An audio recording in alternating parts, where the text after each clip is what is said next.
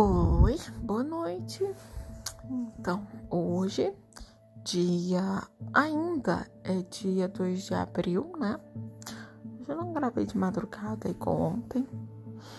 Eu já estou aqui deitada, meditando na vida, nos meus problemas.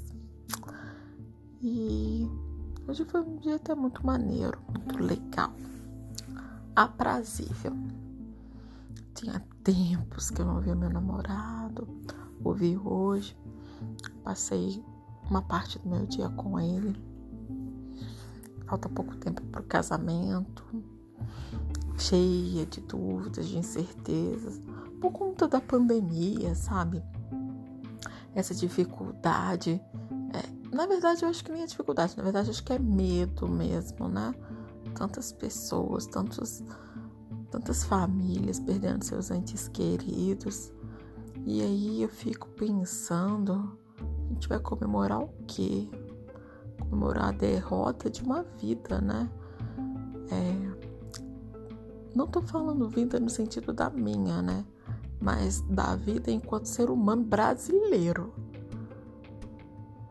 Antes, nas eleições, é, que as pessoas me falavam sobre o atual presidente Bolsonaro, eu ficava pensando assim: a pessoa é, é tão, mas é tão sem noção de votar numa pessoa seu mínimo, que não tem o mínimo conhecimento técnico, que ficou anos e anos e anos na Câmara e não fez absolutamente nada, que não apresentou nenhum projeto.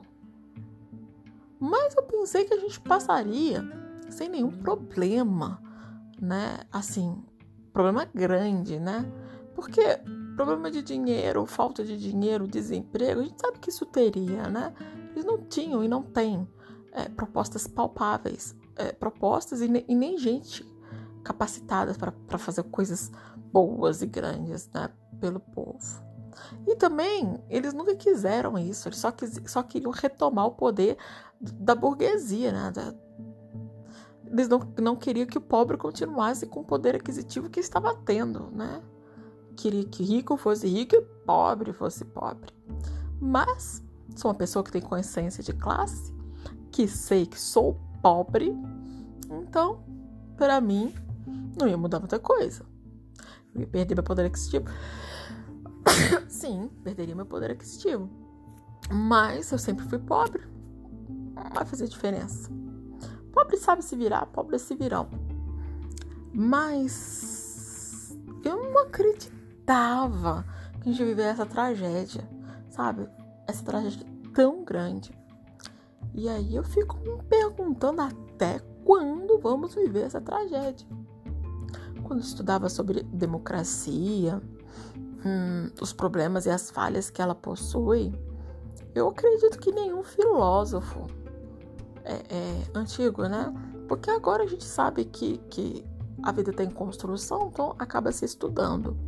Mas eu acredito que nenhum filósofo né, dos antigos, um cientista político, ousou sonhar que no Brasil a democracia seria esse horror.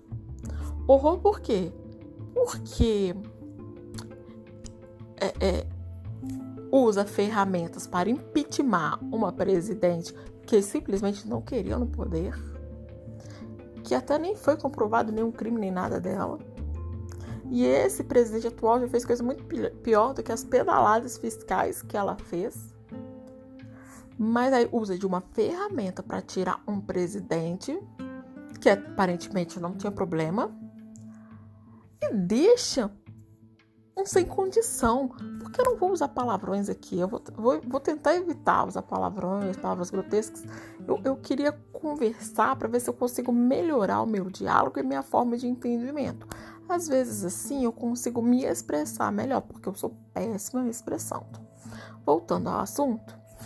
Então, é, é, sobre a democracia, eu acredito que ninguém imaginou, sabe, que a democracia em um país terceiro mundo, lá da América Latina, poderia ser tão prejudicial. Eu sou a favor da democracia, quero deixar isso bem claro. Né? Tô falando assim dos contornos que ela tem em nosso país. Ela é democracia? Para quem? Qual que é o cidadão que exerce esse poder? Como o cidadão exerce esse poder? O cidadão tem voz? Quanto vale uma vida de um cidadão? Aquele, sabe, que vai à urna votar para eleger o seu governante. E governante aqui eu falo das três, é, é, tanto municipal quanto estadual, federal. Bom, sabemos que não vale nada. O gás de cozinha está saindo na faixa de 95 reais. O auxílio emergencial, 150 reais. Eu não sei mais nem quantos milhões de pessoas desempregadas. Me incluo no desempregado? Talvez, porque eu sou autônoma e não estou trabalhando. Agora me diga, você come o que com 150 reais? Já falei que pobre é se virão, pobre é se virão. A gente vai dar um jeito, a gente vai passar por isso. Mas não dá para comprar pão todos os dias mais. Porque cada vez que você vai na padaria são 10 reais. 10 reais são 30 dias na semana, 300 reais. Daí não dá para você comer carne todos os dias mais. Carne de boi de segunda tá na faixa de 35 reais. Imagina se você comer 35 reais de carne por dia. Não sei nem fazer essa conta. Meu cérebro travou aí. Tá mais de 900 reais. Carne de segunda. O peixe sempre foi caro mas ainda tá mais barato do que a carne de segunda, viu, de boi. O frango, que era uma carne barata, lá no tempo do Fernando Henrique Cardoso, se eu não me engano, porque eu era uma criança, né? Se eu não me engano, era na faixa dos 90 centavos. Hoje, você encontra aí por uns 12 pila, viu? E aí é assim, a vida só vai piorando, né? Essa crise política só vai aumentando.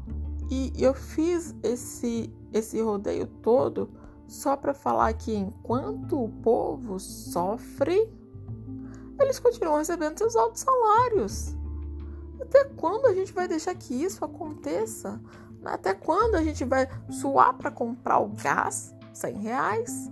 Suar para comer o pão, 300 reais, são 400 reais só aí.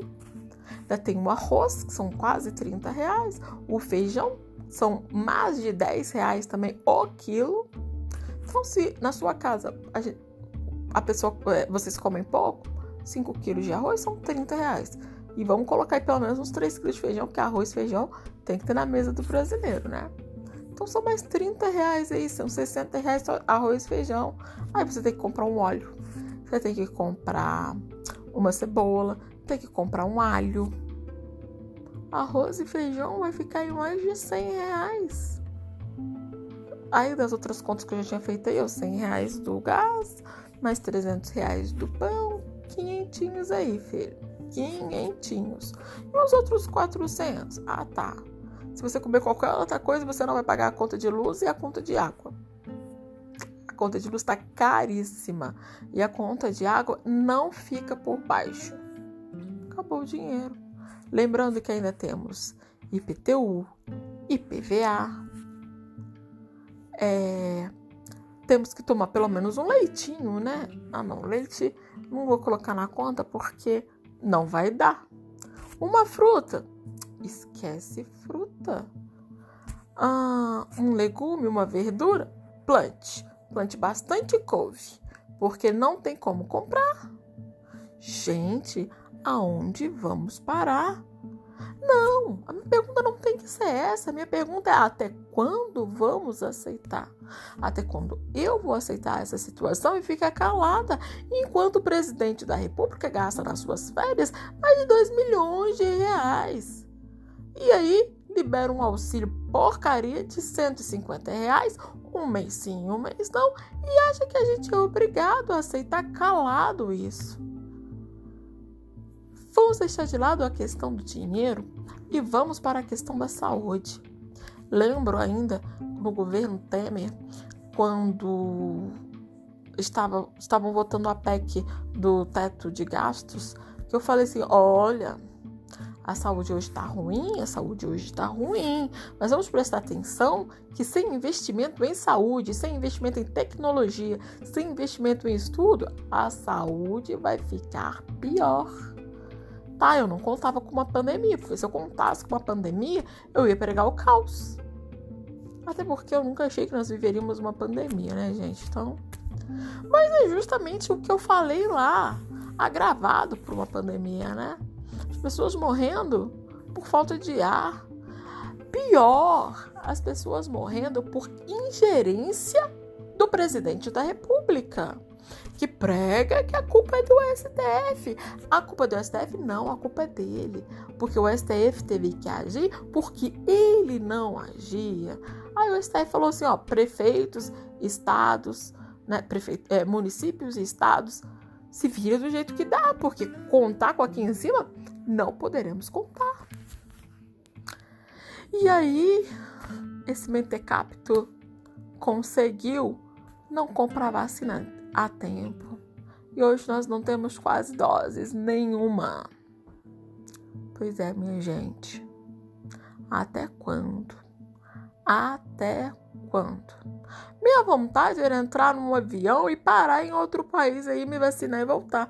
Mas não posso, não tenho condição. Como eu já disse, eu tenho consciência de classe, eu sei que isso hoje não é mais para mim. Viajei, viajei, viajei, não para outros países, né? Viajei, viajei, passei, passei. Mas agora não faz mais parte da minha realidade. Não estou trabalhando, não estou recebendo, estou à beira de um casamento, sem saber como que eu vou casar e vivendo dessa forma. Deixando de lado as questões políticas do meu país das quais eu tenho imensa preguiça, preguiça não, imensa vergonha, né? Vamos para minha, para as minhas questões pessoais aqui.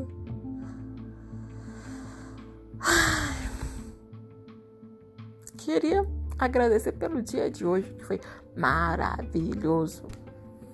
Maravilhoso porque eu estava com muita saudade do meu bebezão. Deu para matar a saudade, ficar pertinho, coladinho. Triste com as pessoas que têm morrido, com o agravamento da crise de saúde em nosso país, mas na certeza de que Deus está no controle e de que tudo vai dar certo.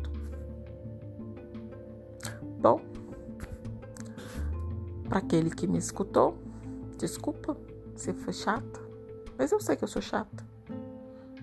Uma boa noite para vocês. Durmam bem. E sonhem com os anjos. Amanhã eu volto novamente. Talvez menos revoltada, talvez mais revoltada, mas sempre por aqui. Boa noite.